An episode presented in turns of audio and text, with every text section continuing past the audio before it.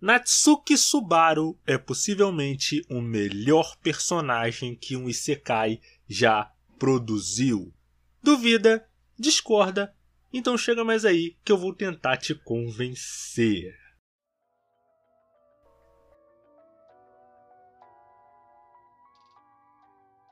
Olá pessoas, aqui mais uma vez é o Nash com um formato novo de programa. Você deve estar pensando, pô, Nash, você está lançando tantos formatos novos de programa, por quê? É porque as coisas saíram do controle. Que nem aquele filme do Doutor Estranho no Multiverso da Loucura, que infelizmente é inferior ao filme do Tico e Teco. E eu nem tô falando que o filme do Doutor Estranho seja ruim, mas é porque o filme do Tico e Teco, Os Defensores da Lei, é melhor. É melhor apenas. Você Vai lá no Instagram lá do Entre que eu vou estar explicando um pouco porquê.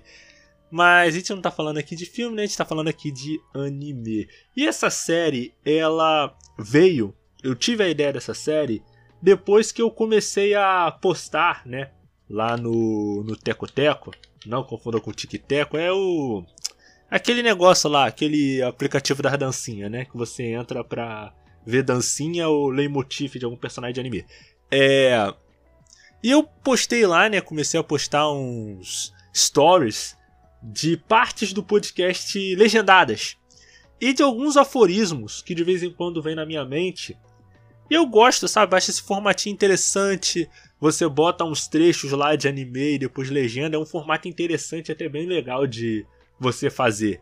É um formato que eu preferi depois que eu decidi que eu não ia mais fazer vídeos pro nosso canal no YouTube, porque o YouTube é uma plataforma ingrata e que gosta, ao que parece, de ferrar os produtores de conteúdo, principalmente aqueles que não plagiam conteúdo de outros produtores de conteúdo. Mas enfim. E o que me surpreendeu não foi até numa série de Reels, né, de vídeos pro TikTok, que eu fiz sobre Boku no Hero, e sobre como as pessoas surpreendentemente não gostam do Deku e sobre como Boku no Hero é uma série surpreendentemente divisiva. No sentido de que tem muita gente que gosta e muita gente que não gosta. E não é só uma questão de um não gosta de ser indiferente, mas é que realmente acha que Boku no Hero é um anime ruim. Muito disso é por causa do próprio Deku. O que para mim sempre foi muito estranho, porque é até uma coisa que no próprio vídeo eu explico, porque o Deku, para mim, ele sempre foi um personagem muito carismático. Mas aí eu pensei, cara, as pessoas elas devem ter algum motivo para odiar esses personagens. Aí começou a vir outras ideias de personagens, de protagonistas na minha mente, como o Shinji, o Subaru que a gente vai estar tá falando hoje, o Midoriya e quem sabe até alguns outros personagens que a gente vai estar tá falando aí. E no caso do Midori, eu vou estar falando sobre ele na semana que vem, ou talvez na semana seguinte, né? Talvez no terceiro episódio. Mas no episódio de hoje a gente vai estar falando sobre o Subaru e sobre por que ele, na minha opinião, é o melhor personagem de Isekai. E cara, é até interessante porque vocês sabem, né? Quem escuta o podcast já há bastante tempo, sabe que a minha opinião sobre Isekai ela sempre foi muito clara e muito justa. Isso é até uma coisa que eu deixei claro lá no meu vídeo sobre o Shinkanomi e o Saihate no Paladin, sobre como os isekais eles meio que eles têm uma fórmula muito mais definida por uma questão de fantasia de poder do que propriamente você querer contar uma história, sabe? É aquela coisa que eu sempre falo a base dos secais sempre é. Você pode pegar os, a maioria dos protagonistas. O Subaru, inclusive, se, se inclui nisso. Ele geralmente é um homem é, que tem um conhe certo conhecimento de jogo, tem entre 18 e 35 anos, e na grande maioria das vezes ele é virgem. Aí ele vai para esse mundo, né? Para esse mundo isecaisístico, que na grande maioria das vezes parece com um jogo de RPG. E no Enem, é até uma coisa que eu falo, que ele nem parece um RPG de mesa, sabe? Que você tem, que é muito mais é difícil no sentido de você ter que ter muito mais estratégia no que você tem que fazer. saca? É sempre um, um RPG mais eletrônico do que um RPG de mesa propriamente dito. Tanto que não tem aqueles monstros todos que você vai ver num bestiário de DD ou de ADD e por aí vai. quase não tem. Só tem os elementares, tipo Goblin, Orc, Slime, Elfa. Elfa já é, um, já é uma outra parada, né? Aí. E quando o cara ele vai para esse mundo, grande parte das vezes quando ele morre, ou quando ele é summonado. Tem um caso, inclusive, que é o Outbreak Company, que o cara ele é sequestrado pelo. Mais tarde eu vou estar falando sobre isso. É. Só que o que acontece? Quando o cara ele vai para esse mundo, ele vai tipo uma fantasia. As gurias gostam dele porque sim, saca? Porque ah, porque ele, porque ele tem alguma coisa que ninguém sabe o que que é e ah, simplesmente gostam dele, tá ligado? Porque sim. Tanto que até o design deles, o cara quase sempre tem um cabelo preto. É, tem o padrãozinho mesmo de personagem. É até interessante como o Subaru ele se encaixa é, exatamente nesse padrão. Ele é exatamente esse padrão que eu falei com vocês. Ele é um especialista em jogo, né? Ou em anime mais especificamente. Ele ele, ele é exatamente esse padrão. Ele tem o cabelo preto, ele tem esses 85 anos, é vídeo para pá, pá, e é um nito, é um nit. É um isolado, é um hikikomori. É um, é um fracassado na vida, é um é um bosta, é um Zé Bunda. Só que o que que RE0 faz de diferente, né? Que é RE0 faz de diferente. Ele traz toda essa dinâmica, só que de uma forma que o poder do Subaru, e eu até ouso dizer que o Subaru ele é o protagonista mais poderoso de Sekai, mais poderoso que o Naofumi, mais poderoso que o Wise, mais poderoso que o Rimuru, mais poderoso que o próprio que a Tanya de Gurichaf no do Yojo Senki, que a gente já vai para um outro ramo de história envolvendo Sekai, por um motivo bem simples. O Subaru é invencível. Esse poder que ele tem de voltar através da morte torna ele basicamente invencível. Você não pode vencer ele, saca? Porque esse é um poder que absolutamente ninguém sabe, ninguém conhece, ninguém entende como esse como esse poder funciona. Só o Rosewald que descobriu. Mesmo assim, o Rosewald sabendo não conseguiu derrotar o Subaru, né? Não conseguiu vencê-lo, certo? Não conseguiu derrotá-lo. Só que qual é a diferença fundamental do Subaru para todos os, esses outros personagens? O poder dele não empodera. O que, que eu quero dizer com o poder do Subaru não empodera? Porque o poder dele não é algo que torna ele mais poderoso. Ele não se sente bem usando esse poder. A gente vai estar falando isso talvez mais tarde, mas quando você compara por exemplo, com o Predador do Rimuro, que é um poder muito forte, muito poderoso e ele vai escalando. Eu até tava, eu até brincava com o Thiago, que o Thiago gosta muito de de slime, né? O slime Staradata Ken, sei lá, um anime do Rimuro, que é a, a slimezinha azul. É a gente até brincava que o cara com quatro episódios ele virou o Goku do próprio universo, tá ligado? Ele, ele alcançou um nível de poder absurdo em uns quatro episódios.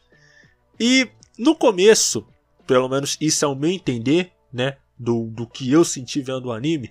No começo, a história ela era interessante.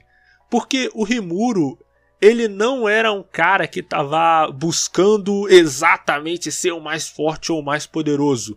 E ele nem tinha saído, ele nem era um merda, um bosta, um zebunda. Não, o Rimuro era tava até que muito bem, tá ligado? Ele era o ele era o chefe da empresa dele.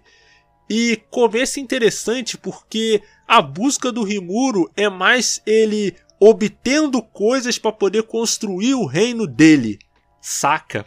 É uma coisa que você vê bastante no Overlord. Só que no universo de que tá em volta do Rimuro é muito mais interessante que o universo de Overlord. Mas eu vou estar falando disso aí mais tarde. É... E o Rimuro, ele começa ali, ele vai Tipo, aquela parte envolvendo a Shizu, ela é toda muito maneira, sabe? Toda coisa, tipo, é genuinamente bonito, sabe? Quando ela morre, aquela cena dela voltando pro, pros pais dela que tinham morrido. Tipo, tem uma carga até muito forte. Só que aí começa a vir o arco dos orcs, que não é tão bom. Aí depois vem a Milin, que. Ai, a Milin, a Milin, a Milin, a Milin, a Milin. Meu Deus, a Milin. Tipo, a Milin, ela é interessante para você definir que, olha, eu acho que a Milin, ela faz meio que o papel do Bills e do Whis no Dragon Ball Super. É para definir um teto e falar, olha, esse é o teto de poder, você não consegue ultrapassar esse teto de poder. Tanto que por Rimuro vencer ela, ele teve que usar uma artimanha louca lá da, da loucura. E teve que, teve que chantagear ela com doce, porque ela é uma criança. Uma criança que anda sem roupa por aí, mas é Japão, né? Fazer o quê? Só que quando ele passa desse ponto, ele começa a ficar muito previsível, porque tudo fica muito fácil por Rimuro. Pelo menos até essa parte. Não tem essa sensação de progressão. Parece que o Rimuro ele simplesmente consegue as coisas. Tipo, toda aquela parte do Carbris, né? É, é aquela raia gigante de um olho só. Aquela parte toda era tão chata, meu Deus aparece os caras que são os, cap... os vassalos do Rei das Feras. Aí, ai, cara, aquela parte toda era tão paia. Aí foi pra parte das crianças da Shizu. Que assim, aquela parte tinha o potencial para ser muito boa.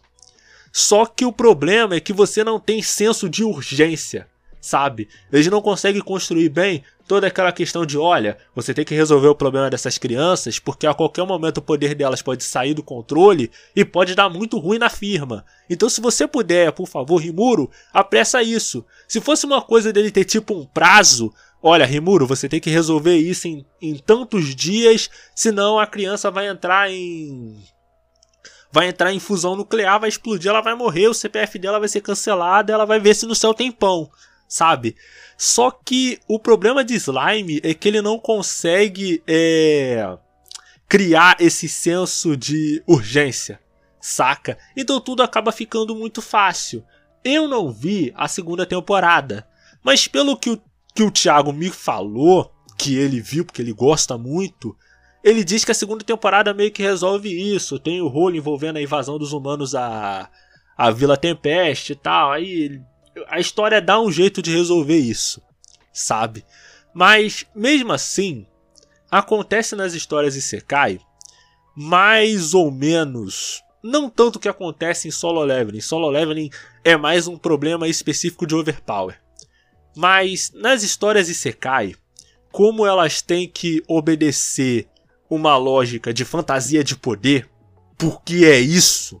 Vocês têm que entender que é isso, pô o cara que é um fracassado na vida, que nunca namorou uma mulher, que é um otaku, morre, vai para um outro mundo onde ele conhece várias menininhas de todos os tipos, formas e tamanhos que você imaginar, que se comportam como personagens de arquétipos de Sekai. Você tem a menina do, do Arara, você tem a, a, Lo, a Lolita lá, a Crime lá, você tem a garota que é Tsundere. Então ele acaba tendo que obedecer esse tipo de lógica. E eu vejo alguns é, produtores de conteúdo tentando desatrelar, dizer não, mas é porque você tem que entender que isso são problemas de roteiro, mas isso aí é feito para um público-alvo e tal, e por isso não é tão ruim e pá. Não, cara, você tem que entender que o ponto não é esse. Ah, mas é porque isso é mecânica de jogo. Quando você tá jogando. É... Quando você tá jogando um jogo, você contrata um mercenário. O mercenário toma porrada por você. É, amigo, você está contratando um mercenário. O mercenário não é só propriedade. O mercenário não é seu escravo. Tá ligado? Ele tá trabalhando para você em troca de dinheiro. Eu, é até uma coisa que. De uma parada que eu tinha visto aí que eu fiquei particularmente bem, bem fulo com, com isso. Mas, mas, mas enfim. É, e como ele tem que obedecer essa lógica, né, de, de, de uma fantasia de poder, em boa parte das vezes a história simplesmente não flui. Porque o que você está fazendo não são indivíduos. Você não tá fazendo uma construção narrativa de um personagem, saca? O que você tá fazendo são arquétipos que existem para basicamente o cara se inserir naquele protagonista e ele viver a fantasia dele por uns 20, 40 minutos se o cara estiver assistindo vários episódios de uma vez. Saca? Então, não tem como você desatrelar uma coisa da outra. E eu não estou dizendo aqui que Isekais sejam automaticamente ruins. Ou até mesmo que o Isekai de Overpower seja ruim. Eu sempre gosto de citar o exemplo do Overlord.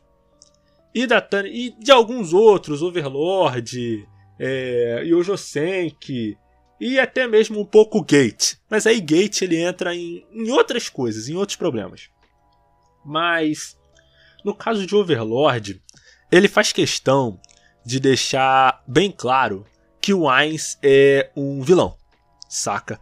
o Ainz, ele, pra vocês terem uma ideia, na terceira temporada, o Ainz, ele basicamente mata 70 mil pessoas para invocar uns bichos preto que parece uma gosma com boca.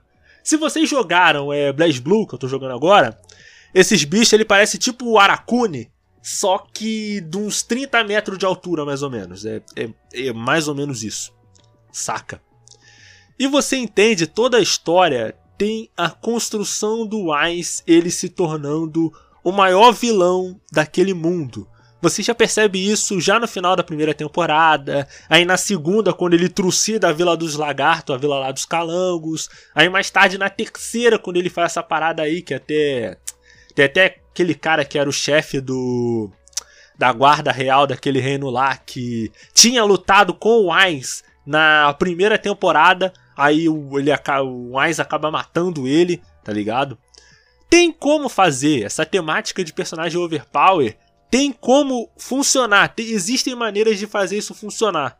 Só que pelo menos no meu entender, fazer isso funcionar numa lógica de fantasia de poder, do cara ter o arenzão dele, ele só ser muito forte, muito Ed, pipipi, o mundo me ferrou, eu vou lá ferrar ele de volta é proibitivo, acaba não funcionando.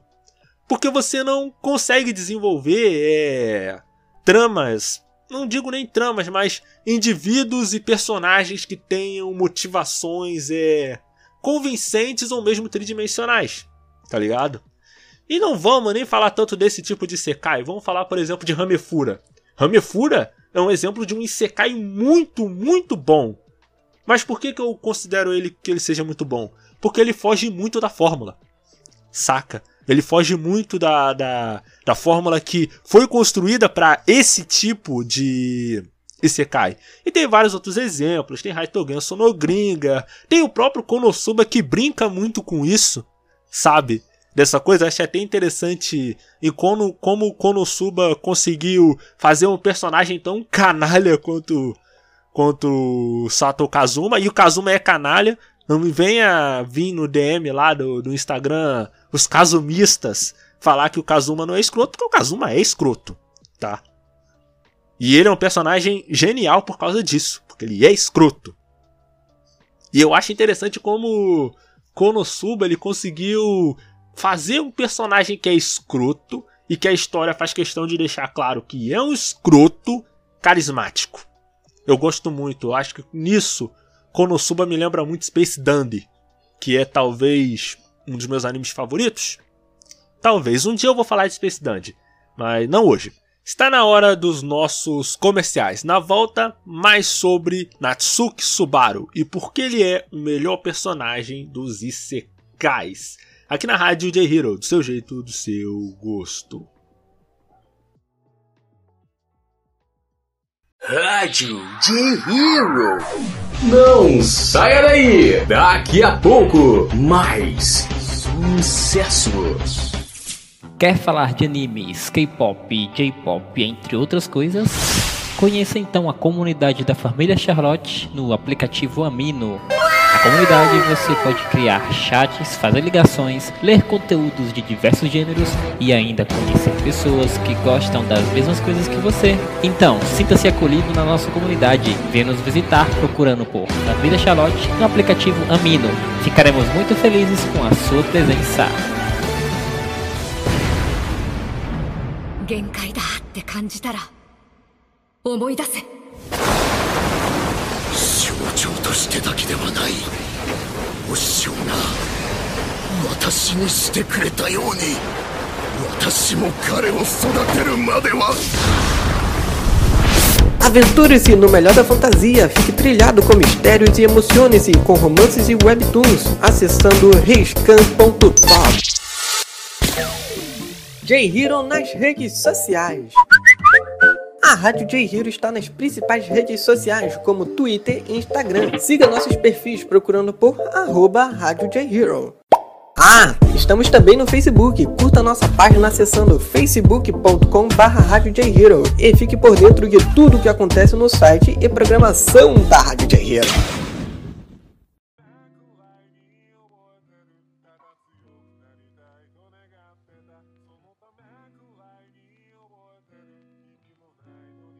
E voltamos, galera. Aqui é o Nash, continuando a falar sobre Natsuki Subaru e por que ele é o melhor personagem dos Isekais.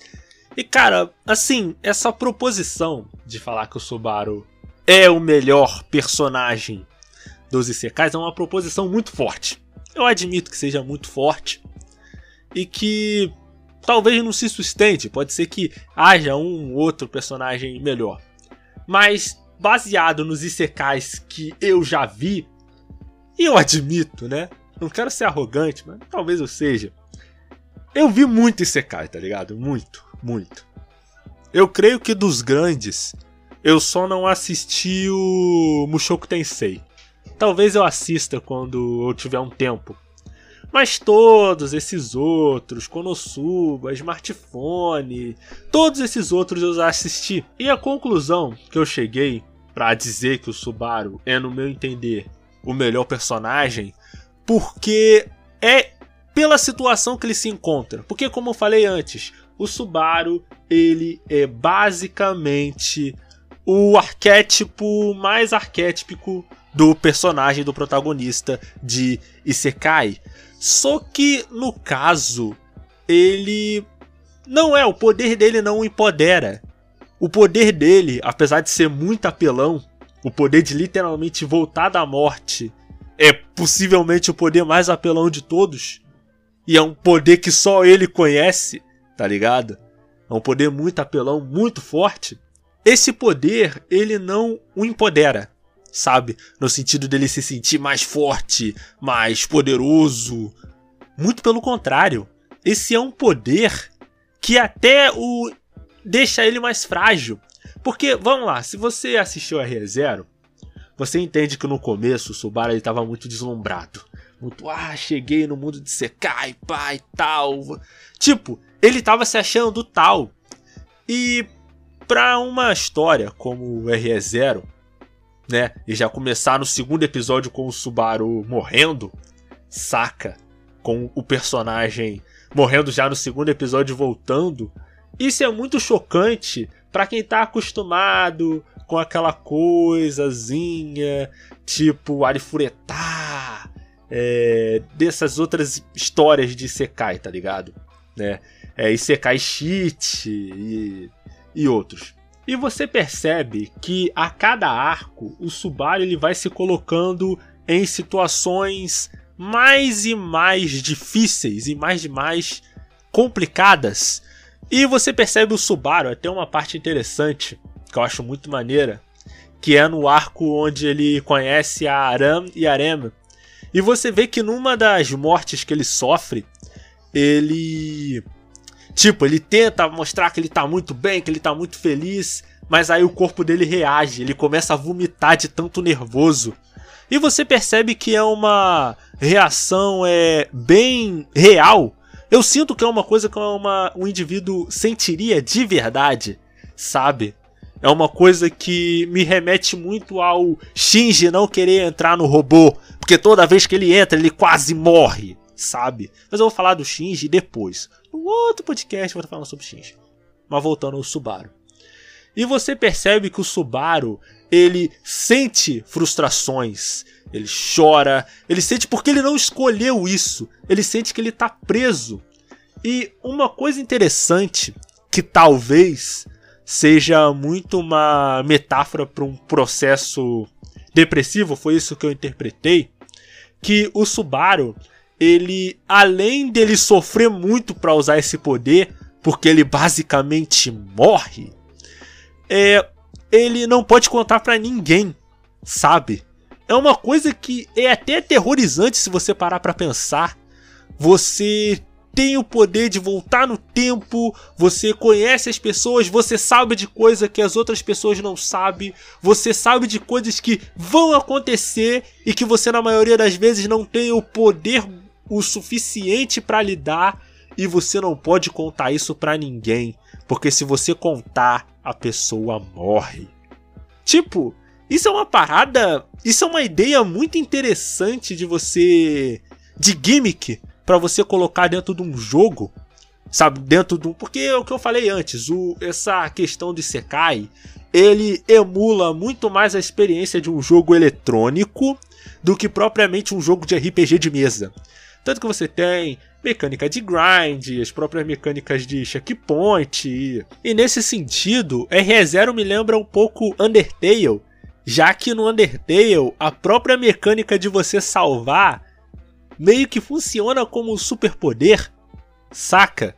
Só que Undertale ele tem uma função um pouco diferente dentro da história. E você percebe que o Subaru ele vai ficando destruído a cada vez que ele usa esse poder. E isso acaba sendo fundamental para a construção do personagem. Isso fica muito mais claro quando ele vai fazer é, na segunda temporada sabe? Na segunda parte da segunda temporada, que é quando ele se vê numa situação em que ele não pode usar o poder dele de voltar à morte. E você percebe que o Subaru ele tem que estabelecer vínculos e isso é muito interessante para dizer a verdade. Diz muito sobre o que a RE0 está querendo contar, saca? Ele tem que estabelecer laços com esses outros personagens, né? Entender os personagens, é, conviver com eles, entender as motivações e convencer eles a ajudar ele sem que ele tenha que usar o poder dele de voltar da morte. Isso é muito interessante. Como ele começa a unir com amigos, ele começa a, toda a questão do Garf. Apesar de eu particularmente não gostar do Garf, ele, para mim, ele parece meio que um Bakugou furry que curte empregadas, mas, mas, enfim, né? Cada um com seu cada um. Eu particularmente prefiro prefiro a Arame, mas, mas enfim, né? Cada um, cada um com seu cada um. O Garf gosta de empregadas e a Rami gosta de palhaços e o Rosewald gosta de bruxas e a Echidna gosta de chá? É, por aí, né? Cada um tem, cada um seu cada um. E por que, que isso é muito importante e isso é uma quebra de paradigma com relação a tudo que está sendo feito com relação a Isekai? Quer dizer, quase tudo. Porque, pelo que eu sei, o Mushoku Tensei ele tenta abordar um pouco disso também. Só que o Mushoku Tensei, junto com tentar abordar isso, ele tem também tem muito daqueles vícios. A gente também tem que lembrar que o Mushoku Tensei foi meio que o primeiro anime Isekai nesses moldes que a gente conhece hoje. Então, ao mesmo tempo que ele tem umas partes muito boas, ele acabou introduzindo muitos vícios do que a gente tem hoje dentro de dentro de Sekai, sabe? E mas voltando a RE0, e você percebe que isso tem muito de uma mensagem muito importante, porque vamos lá, olha, o Subaru ele tem o poder de voltar no tempo depois que ele morre como se ele quisesse meio que consertar uma coisa do passado e quisesse fugir. E você percebe que isso ressoa, querendo ou não, o Isekai, o gênero Isekai, por mais que eu meta o Mali, fale que é ruim, que é bananada, ele acaba ressoando muito forte dentro dessa comunidade otaku, principalmente a japonesa, que você tem hoje um contingente muito grande de jovens adultos que têm dificuldade de se relacionar, principalmente relacionamentos com mulheres, né? Para tanto que tem até o mangá documentário elogiadíssimo, inclusive já li que é o Virgem depois dos 30, tá ligado? Que é um mangá documentário muito bom que é, aborda com dados, é, pesquisas sobre toda essa questão envolvendo é, indivíduos com mais de 30 anos que ainda são virgens e como esse contingente de pessoas está ficando cada vez maior lá no Japão, sabe? Sobre como o Japão está envelhecendo cada vez mais. E é interessante porque é uma parada, né? Só um interlúdio rápido, que nesse mangá que eu realmente aconselho que vocês, que vocês leiam, que vocês procurem, que ele mostra que não é só um problema relacionado à cultura otaku. É uma parada muito maior, envolvendo muito, muito mais coisa. Muito mais. Muito mais coisa. Muito mais coisa. E é interessante, vocês deveriam dar uma olhada. E você percebe que qual é o esquema no, no RE0, né? O Subaru ele precisa morrer para ele poder voltar e tentar consertar as coisas.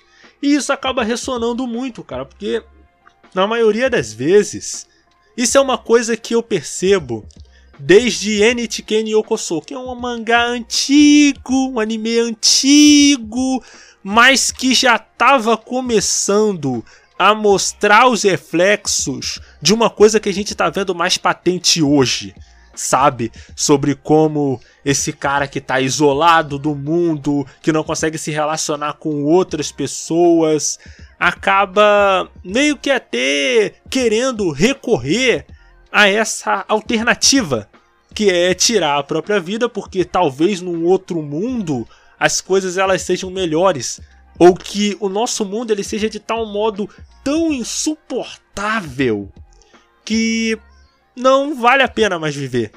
E em ReZero você percebe que a cada vez que o Subaru ele faz isso, ele acaba tentando de várias maneiras até conseguir, e mesmo quando ele consegue, é a custa de muito sofrimento. E quando você chega na segunda temporada, você percebe que, olha, não, Subaru, você fazer isso não é mais uma opção, sabe?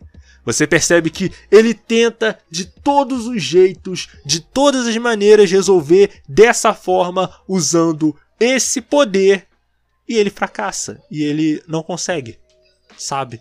Então ele chega à conclusão de que para ele conseguir os objetivos dele, ele vai ter que crescer como pessoa, se relacionar como indivíduo, ter relacionamentos mais maduros para poder ele alcançar os próprios objetivos e você percebe isso muito principalmente com o relacionamento que ele tem com a Emília.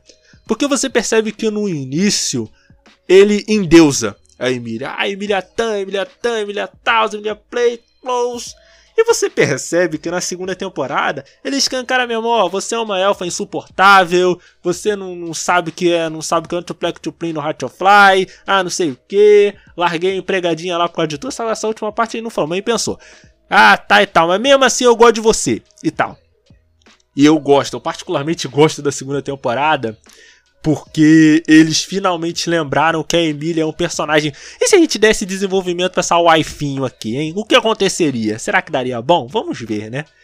E é interessante que é uma outra coisa que diferencia RE0 da de boa parte dos outros Isekais.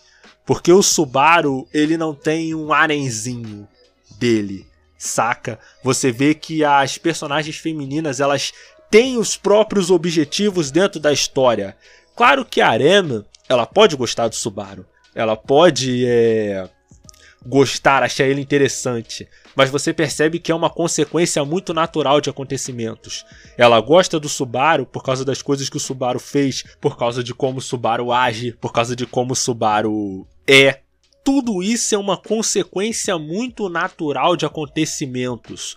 E até mesmo pelo fato do Subaru ele ter morrido e visto Arema sobre várias perspectivas, isso é algo que vai dando muita camada pro personagem.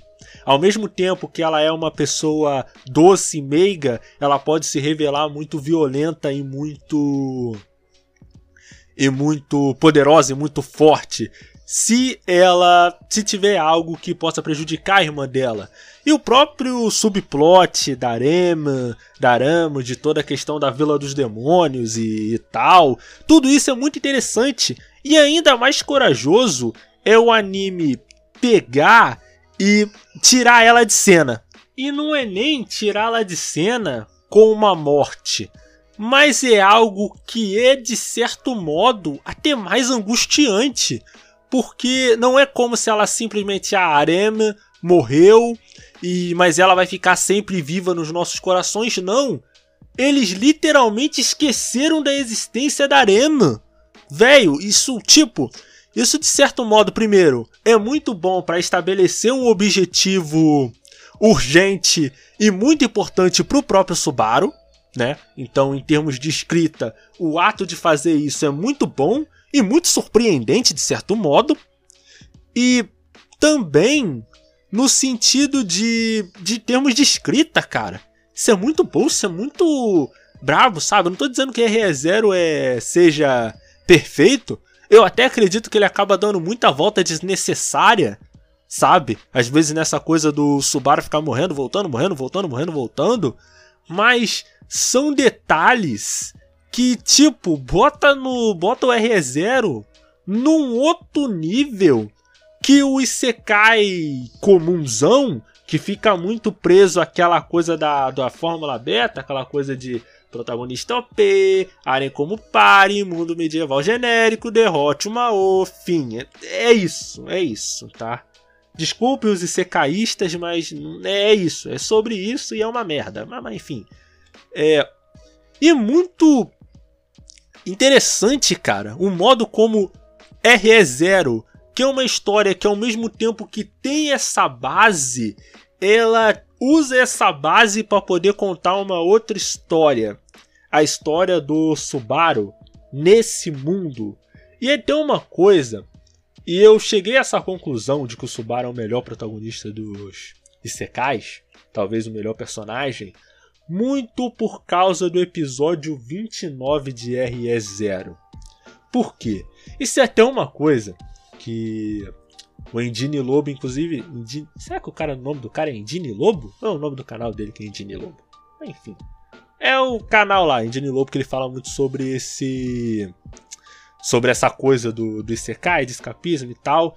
Sobre como ele tira um episódio inteiro só para desenvolver o Subaru, só para desenvolver como ele era, como ele vivia no mundo dele, o que acontecia no mundo dele, porque assim, a maioria dos isekais é como se, ah, o cara ele já nasceu com 30 e poucos anos, com 18 anos, o cara não tem passado. Ele não tem uma coisa de que, ah, isso aconteceu comigo e por isso eu fiquei assim. É simples. É só aquela coisa de ah, antes eu sofria, mas antes agora eu sou, antes eu sofria, agora eu sofria. Foda-se. Dane-se, cara, ninguém se importa, tá ligado? Quer dizer, tem muita gente que se importa, mas não é por isso que o anime vai ser bom. Mas, mas enfim. E sobre como o Subaru ele é desse jeito, muito por causa do ambiente que ele tinha à volta dele. E é interessante porque a história ela faz um twist de mostrar que não é que os pais dele eram ruins e que cobravam muito dele. Isso não era uma cobrança que vinha dos pais do Subaru, mas isso era uma cobrança que o próprio Subaru tinha. E o modo como eles apresentam toda essa situação é assim, por mais que ela não seja visceral, ela tem um quê muito realista, sabe? Porque eu, eu gosto, eu particularmente gosto do Subaru, porque ele toma decisões que eu sinto que um ser humano real tomaria. Sabe? Você pode questionar o carisma dele, mas eu sinto que quando ele reage, quando ele fica furioso, quando ele morre na primeira temporada, quando ele morre aquela vez, ele fica muito puto, fica com muita ra raiva, ou quando ele simplesmente vira um, um vegetal, saca? Que no caso é essa ordem de acontecimentos, né? Uma vez ele morre, ele vira um vegetal que não dorme. Aí na outra, quando ele vê que ele se. Não, se eu for virar vegetal, o bagulho vai dar muito ruim, tá ligado? Aí ele pega, ele fica muito puto. Aí ele começa a chamar Crush, que não é, não é a crush dele, o nome do personagem é literalmente Crush. É Crush? Esse personagem também com esse nome maluco. Né? É, é a guria do cabelo do cabelo azul, tá ligado? Cabelo azul? Ou é verde? Cabelo verde, isso cabelo verde. Aí depois tem a guriazinha lá, a Priscila lá, que é a. É, não é a rainha do deserto, mas é só Priscila mesmo. E, tipo, ele fala, não, não vou te ajudar porque eu sou. Eu sou. Sou Zé Bunda, não vou te ajudar porque eu sou ruim, tá ligado? Aí fica muito puto, ah, vocês são um bando de desgraçados, você tem mais que se ferrar mesmo. Aí depois aí falha, aí tudo dá ruim, aí morre de novo. Aí resolve, não, ó, quer saber da melhor? Eu vou. Chega disso daí, eu quero mais que essa elfa do cabelo branco mesmo se exploda, Sirene, vamos pegar. Vamos fugir. Pra outro lugar, baby. Vamos fugir. Só que aí no fim ele desiste e fala que Guarda Emílio. Mas enfim. E onde é que eu tava mesmo? Ah, lembrei, episódio 29. E por mais que isso esteja dentro de uma coisa maior do teste, que tem toda essa parte, tem toda a questão do passado, tipo, não o passado envolvendo a Emília, mas sim, toda coisa de ah, eu tô esperando a Biaco, eu tô esperando aquela pessoa, mas que pessoa que é, eu não sei, só sei que eu tô esperando aquela pessoa, mas que pessoa, desgraça, ah, não sei, nunca nem vi, ah, não sei, só sei que foi assim, ah, a minha mestra Kid, né, me deu um livro aqui, um, um livro sem palavras, não sei se era um diário, só sei quando a pessoa que eu tô esperando aparecer, ela vai aparecer aí. Mas como é que ela é? Eu não sei, nunca nem vi. Aí fica enrolando nisso. Eu fiquei puto, tá ligado? Fiquei... Isso, isso, é uma coisa que te emputece um pouco. Porque o que eu falei, R0 não é uma história perfeita. É muito superior à maioria dos ICKs que tem hoje, mas não é perfeita, sabe? Infelizmente. Perfeito só o Homem-Aranha 2. Mas enfim. E toda aquela cena final do Subaru é, se despedindo da mãe dele, cara, aquilo é muito tocante, velho. é muito. Naquele momento, eu percebi que R0 ele tá num outro patamar com relação a todas as outras histórias de Sekai que a gente tem hoje. Todas. Ah, mas tem Mushoku Tensei, não sei o que. Olha, Mushoku Tensei eu não vi. E posso estar errado, o Rudeus ele pode até ser um personagem melhor que o Subaru. E quando eu digo melhor, eu digo no sentido de ser bem construído, não no sentido de ser o brabão, o, o, o brabo das galáxias. Eu não tô querendo dizer isso, eu tô querendo dizer de construção narrativa, sabe? Se ele for bom nesses termos, aí sim ele vai ser bom, tá? Não no sentido de fantasia, de, de poder visceral. Mas enfim. É... Mas o Subaru, ele é um personagem tão bom justamente porque ele é um personagem muito frágil, sabe? Porque, cara, para pra pensar, olha, o cara ele deve ter morrido umas 20 e poucas vezes. O cara é o Kuririn Ultimate. Se o Kuririn fosse um alienígena no Ben 10, o Subaru seria a forma suprema. Tá ligado? Quando o Ben 10 ele surrupeia, o, rouba o Omnitrix do, do Obito, que não é do Naruto, tem outro que é bizarro, porque o Obito do Ben 10 ele é vermelho e o Obito também é vermelho. É meio estranho. Referências? Acho que não. Enfim. E, cara, ele morreu dezenas de vezes em nome de um objetivo que é de proteger a Emília, de lidar com esses inimigos que são tão poderosos. E o Subaru sempre ganha, mas sempre quando ele ganha, é um peso, é um com um custo. Não, eu nem digo que é um, é um, é sim, é um custo muito grande, não para as outras pessoas ao redor dele, mas sim para ele mesmo. E nesse sentido, vale muito falar sobre quando o Subaru no anime, não sei como na novel isso isso vai se dar, o confronto do Subaru com a Sátela, sabe, com a bruxa da inveja sabe? Com a bruxa, é, com a bruxa da inveja. E a Satela, ela simplesmente diz: Subaru, se ame. E num primeiro momento, você percebe que isso é só uma frase qualquer de uma, de uma bruxa muito doida, mas quando você entende isso no contexto maior de RE0, ela diz pro Subaru: Olha, Subaru, é o seguinte, você tá carregando muita coisa dentro de você. Talvez você devia cuidar mais de você. Porque querendo ou não, tudo isso que o Subaru fez, todos esses sacrifícios foram em prol de terceiros. Foi para salvar a Emília, foi para salvar a Arema, foi para salvar o pessoal do Palácio do Rosivaldi. Tudo isso dele tentando lutar sozinho.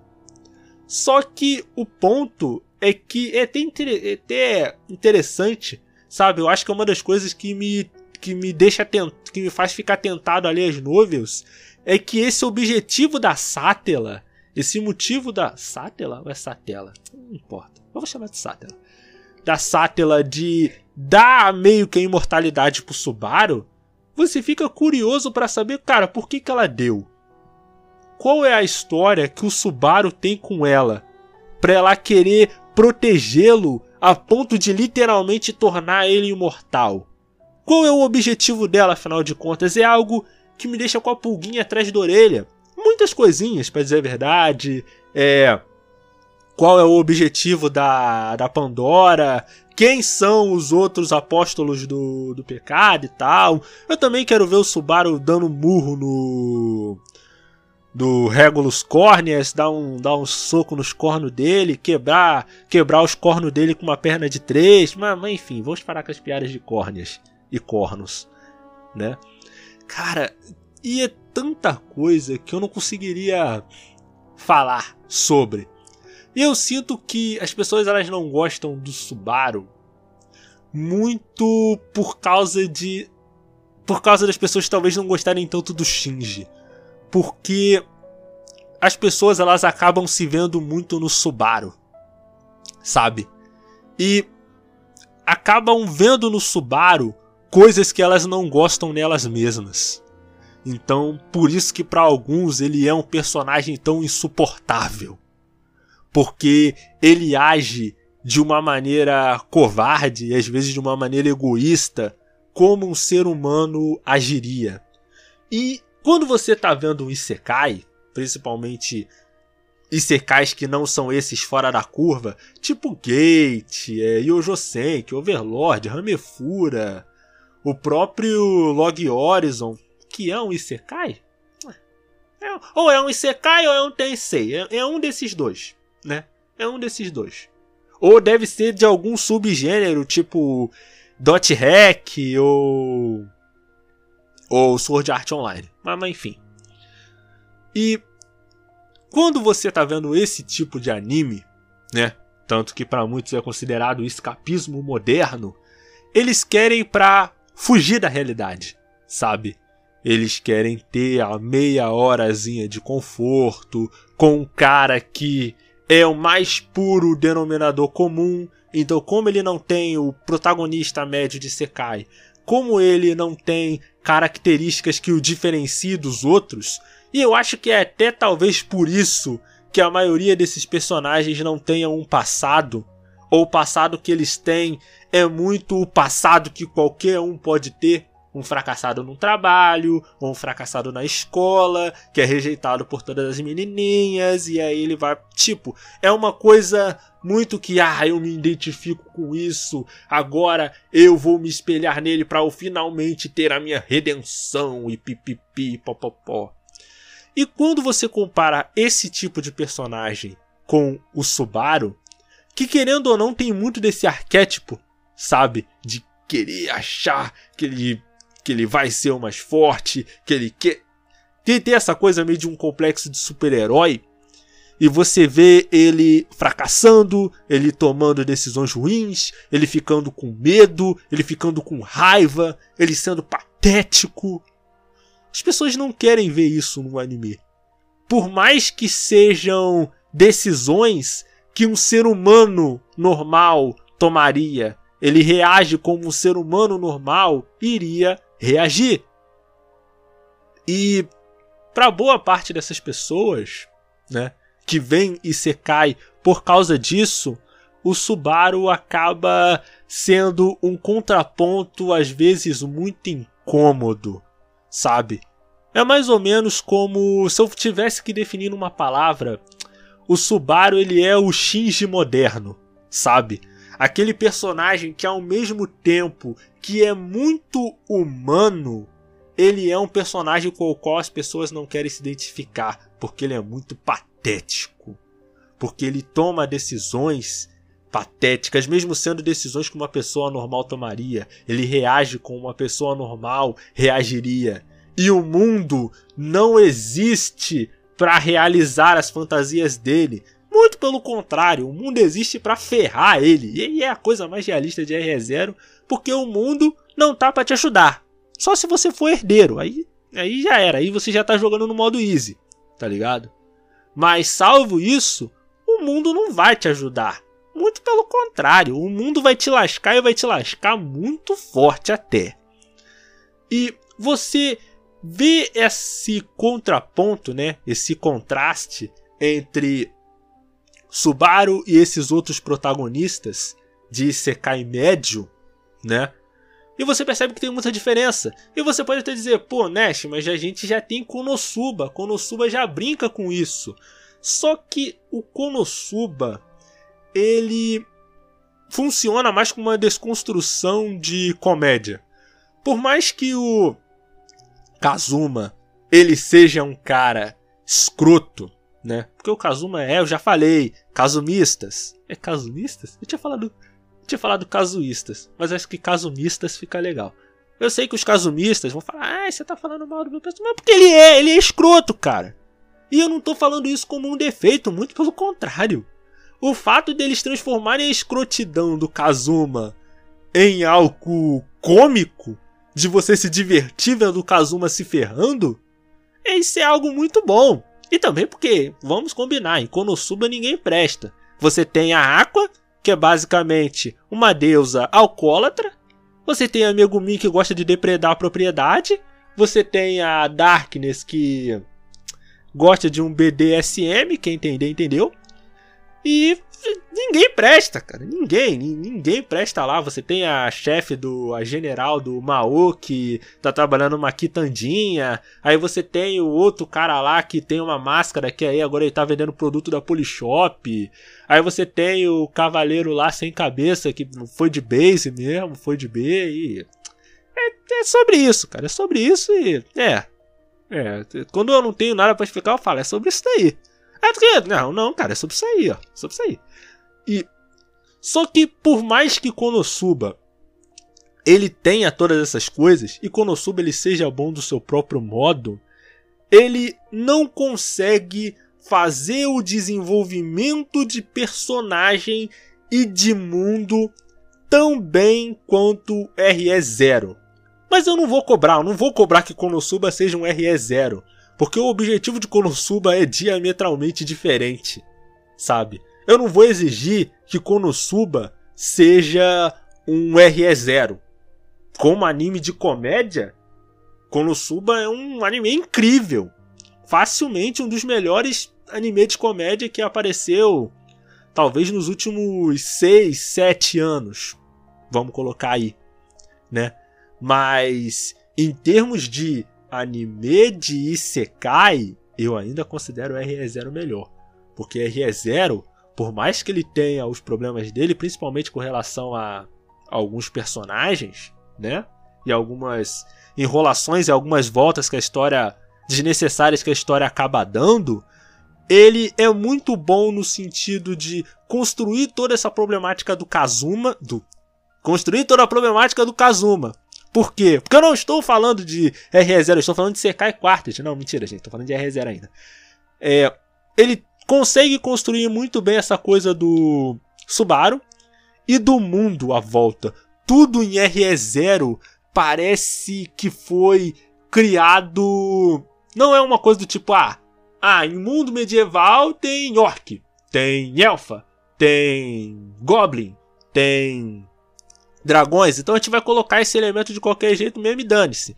Não, você percebe que cada coisinha ali ela foi pensada para ter a sua própria personalidade. Sobre como a Emília não é só o estereótipo de elfa, sobre como Aram e Aremi não são só o estereótipo de empregadinha, sobre como aquele mundo funciona numa lógica única dele sobre como, ah, como é que a gente vai decidir quem vai ser a nova rainha. Ah, tem essas cinco candidatas aqui. Tem a Priscila, que não é rainha do deserto. Tem a Elfa amaldiçoada. Tem a menina do cabelo verde aí, que é, que é militar. Aí tem a menina, a menina pequenininha, a Loli, a Loli Crime, que ela, que ela é empreendedora. Aí tem a mendiga mais rápida do mundo, que é a Felt, que ela até, até tem a segurança do Reinhardt, que é o provavelmente um dos espadachins mais shed de todos os tempos. Mas, mas enfim. É. E, tipo, toda essa coisa do mundo que RE0 constrói transpira uma certa originalidade que você não vê em qualquer outro Isekai. Que é coisa mais seca, mais. Né, de qualquer jeito que você vai ver. Ai, mas eu gosto desse tipo de secai muito bom para você, cara. Você pode gostar, mas eu acho que é uma droga. Por isso que hoje em dia eu muito dificilmente vejo, tô assistindo secai, só quando ele tem uma premissa muito fora da casa. Porque no mais é a mesma coisa. É, é, é sobre isso e é sobre isso, sobre isso, cara. É sobre isso aí, ó. Sobre isso aí que vocês estão vendo hoje. E esse é o final do podcast. Eu sinto que eu falei mais é sobre isso do que eu deveria. E eu não estou orgulhoso disso. É, eu agradeço a você que está ouvindo o podcast de manhã, de tarde à noite. É, temos o nosso Instagram, só o Instagram, não temos Twitter e o canal do YouTube está basicamente desativado. Então, se quiser falar com a gente, fale com a gente no Instagram ou no Discord da rádio, radiojhero.com.br. Acesse lá que tem artigos de vários tipos, cultura pop, geek, J-rock e tudo mais. Aqui é o Nash, tenha uma vida longa e próspera. Até a próxima.